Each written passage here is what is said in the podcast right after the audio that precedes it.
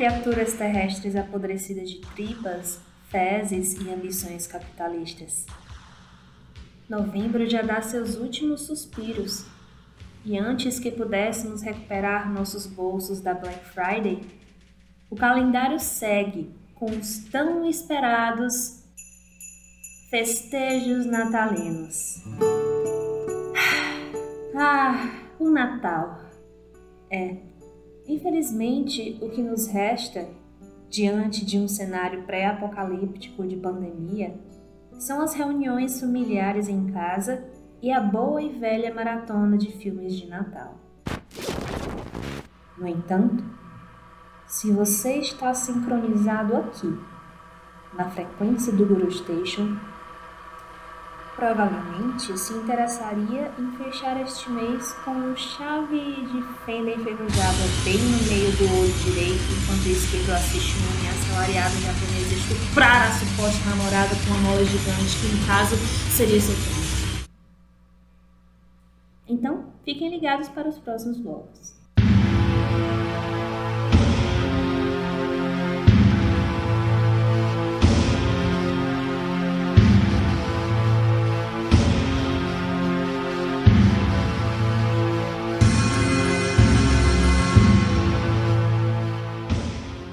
Modalidade cyberpunk e dadaísta de fetiche sexual doentio, jamais catalogada em qualquer site de conteúdo adulto, é introduzido em Tetsuo, The Iron Man, filme de 1989.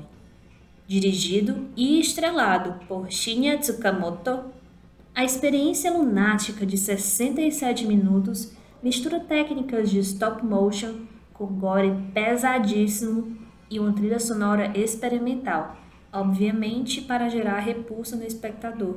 Mas não apenas isso. Outra mensagem é comunicada: um protesto ao futuro regido pelas máquinas, literalmente fudendo com a vida da sociedade japonesa.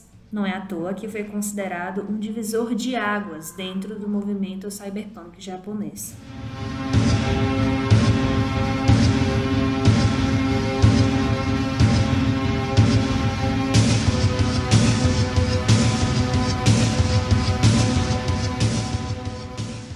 Por ser demasiado caótico, o enredo do filme parte de suposições dos acontecimentos. Tudo começa quando um rapaz é atropelado por um homem denominado assalariado, acompanhado de sua suposta namorada, e utiliza o implante de ferro na lesão provocada. Então, o metal domina seu corpo de tal forma a torná-lo um receptáculo da entidade máquina, o que aparenta ser um vírus capaz de devorar a consciência humana inteira. Não bastando ter se livrado do corpo da vítima, o assalariado, após cortar-se com o barbeador, logo é atormentado por sonhos dementes e, muito mais seriamente, por uma metamorfose gradual a uma pilha viva de sonhos.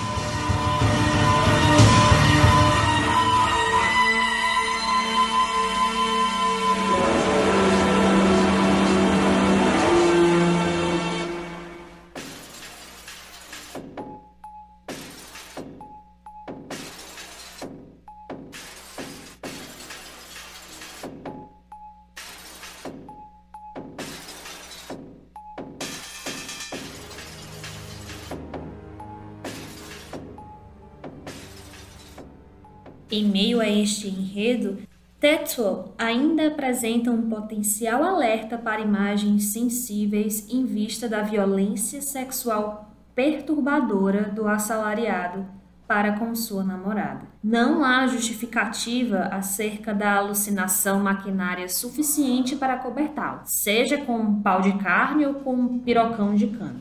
Como mulher, eu confesso que eu me senti incomodada com a provável mensagem subliminar que acoberta a culpa do estuprador.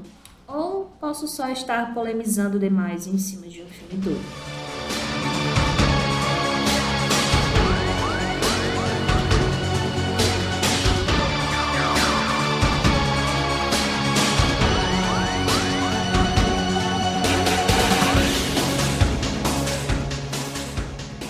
Deixando de lado alguns desgostos pessoais, A obra audiovisual apresenta características interessantíssimas.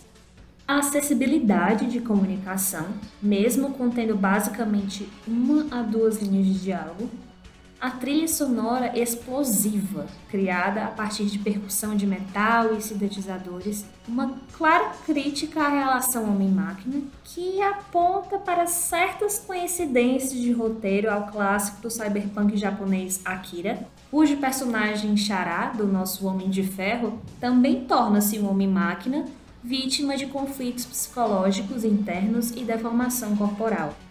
Tetsuo, The Iron Man, e suas sequências, Tetsuo Second, Body Hammer, de 1992, e Tetsuo The Bulletman, de 2009, são clássicos do gênero experimental cult essenciais para iniciar o clima natalino com todo o gás.